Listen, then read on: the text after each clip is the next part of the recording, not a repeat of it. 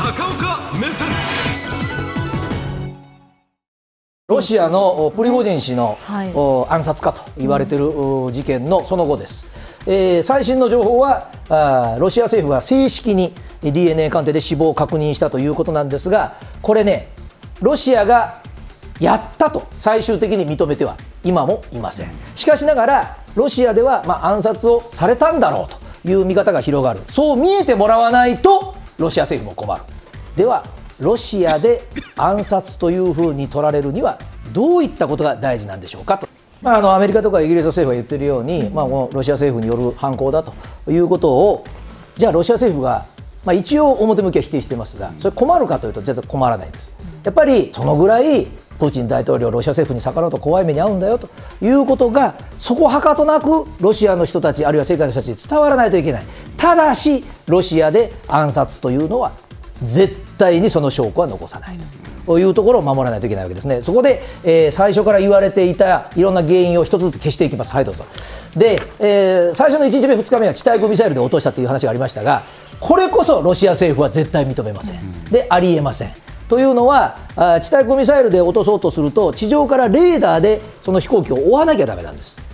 地上にレーダーを持つ基地を持っていいのはロシア国内ですからロシア軍しかないということになるからこの可能性は私はアメリカ、イギリスは当初からなかったと思います。そして、えーもう一つはこれ後ろからねあのおミサイルを撃ちますと火力が後ろに出るわけですね、でこれが必ず軍事偵察衛星に移ると言われてますがアメリカはこういう言い方しました。微妙な言い方です。アメリカ政府の初期評価では地対空ミサイルではないと言ったんです、えーこれからニュースでその言葉が出てきたら皆さんこう覚えておいてください。それは軍事偵察衛星には映ってませんでしたという意味です。だけどあのモスクワを含むあのエリアをアメリカの軍事偵察衛星が飛んでるというのはもちろんロシアは分かってますよ。だけど公式にアメリカが認めるわけにもいかないのでそういう意味では地対空ミサイルの件は早々に消えた。でウクライナから撃ったんじゃないかとドローンを使ってという説も出ましたがあの飛行機は高度8500メートルです、えーそれを800キロを超える速度で飛んでます。ドローンは基本プロペラなので無理。だからウクライナの説もなくなった、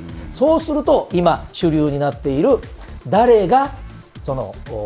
仕掛けたか分かりませんけども機体に爆発物があるんだろうというふうに言われるのがここなんです、えー機体の一部残存の写真が出てます。でそうするとですねえーミサイルだったらコッパみじんになりますしじゃあ爆発物はコッパみじんにならないのかと言われます。で墜落してくるところの写真をちょっとアップにしました。見づらいですが機体そのものが煙を出しながらずっと落ちていきます。ということは機体がバラバラになるというよりも一部が破壊されたということになりますから複数の場所にまあ一発で落ちてしまうほどではない爆発物を仕掛けたというのが普通の見方です、軍事の人によればね、そうすると、やはり爆発物を仕掛けるチャンスがあるのは整備をする機関です。でキャビンアテンダントとして乗る女性がどうも急な修理がいると言われて飛行機が止まっているということを投稿されている。その時に仕掛けた可能性が高いんですがさあ整備に関わる人間といったって山のようにいますけれども出入りする空港はロシア政府の管轄です。ということはロシア政府が冒頭申し上げましたようにやってないと言うんだけど無関係でもないんじゃないの？ということになるそれからもう一つはですね墜落した地点の写真を見ていただいたら分かるんですけどたくさんの人が亡くなったというニュースはないです。で、えーお家に激突したということもないです。計算した場所で爆発をし、そこに墜落をしたと思われると、ここです。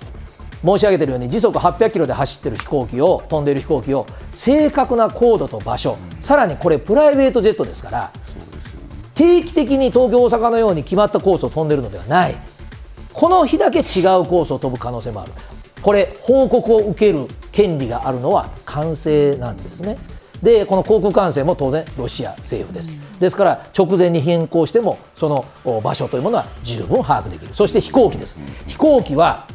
側近も含めて今回ロシア政府にとっては千載一遇のチャンスだと言われるのはここです。つまり飛行機というのは事故の可能性も否定できないしテロの可能性も否定できない。そして乗っていた人間はプリゴジンさんの右腕戦闘の責任者民間ビジネスの担当警備の担当者もう要するに一網打尽なわけです。で最後に不思議なことを申し上げておくと墜落したその日に9人のご遺体を確認したとロシア政府は言ったんです、航空機事故ではなかなか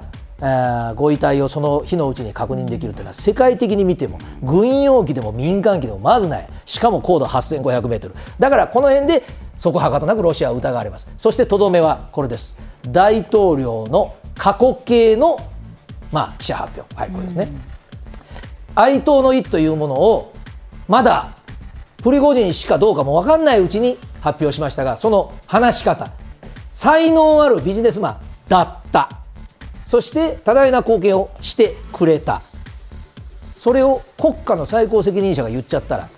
生きて出てくるわけにいかなくなるわけですよ。ですから、まあ、そういう意味でもロシアを含めて国内に一番そうでしょうけれども逆らうと。こういうことを受けるぞという恐怖は植え付けたんですがさあこれからです。この恐怖がやはりウクライナの戦争長引いてロシア国内でも戦争行くの嫌だという人が増えてると言われてますがさあこの恐怖はロシアはよくやることですけれどもより従えという空気になるのかあるいは来年大統領選挙ありますもうこの怖い大統領ではだめだと